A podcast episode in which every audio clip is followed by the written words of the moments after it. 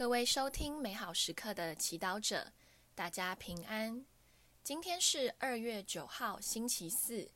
我们要聆听的是《创世纪》第二章十八到二十五节，主题是“人单独不好”。上主天主说：“人单独不好，我要给他造个与他相称的助手。”上主天主用尘土造了各种野兽和天空中的各种飞鸟，都引到人面前，看他怎样起名。凡人给生物起的名字，就成了那生物的名字。人遂给各种畜生、天空中的各种飞鸟和各种野兽起了名字，但他没有找着一个与自己相称的助手。上主天主遂使人熟睡，当他睡着了，就取出了他的一根肋骨，再用肉补满原处。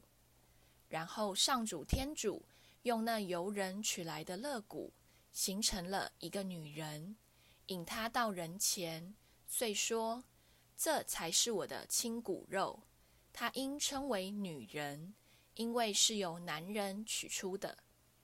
为此，人应离开自己的父母，依附自己的妻子，二人成为一体。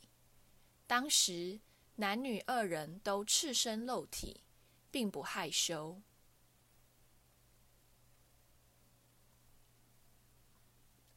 世经小帮手，近年来多项研究表明，孤独是文明文化中愈发严重的流行病。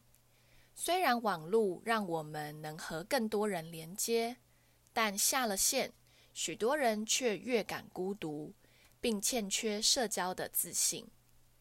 也许这是因为在社交媒体上，很多人总爱跟其他人做比较，总想呈现自己最强、最完美的一面，以便讨得别人的羡慕。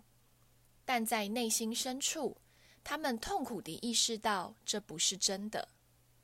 真正的自己虽然极其匮乏和没有自信，却不能让人家发现，也因此人越来越感到孤独。然而，透过今天的经文，我们听到天主不希望人是单独或孤单的。人单独不好，我要给他造个与他相称的助手。人单独不好，因为一个人虽然有自己潜在的力量和特征，但却是非常有限的。只有在团体中，在和其他人的互动中，在与他人合作下，我们才能将这些潜能发挥到极致。试想，世上哪一项伟大发明，哪一个建设，哪一个医学里程碑？不是靠一个团队合力达成的。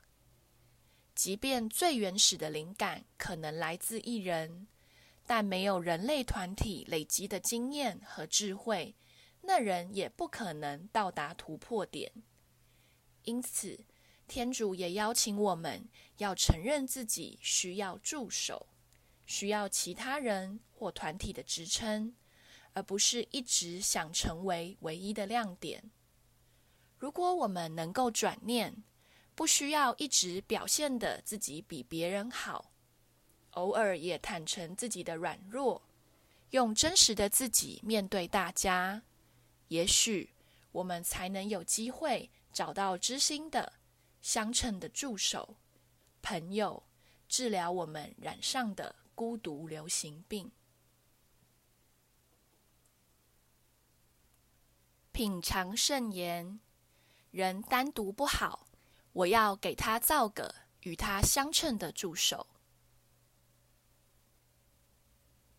活出圣言，在做任何事情，若超出自己的能力，学习开口寻求帮助，不要骄傲逞强。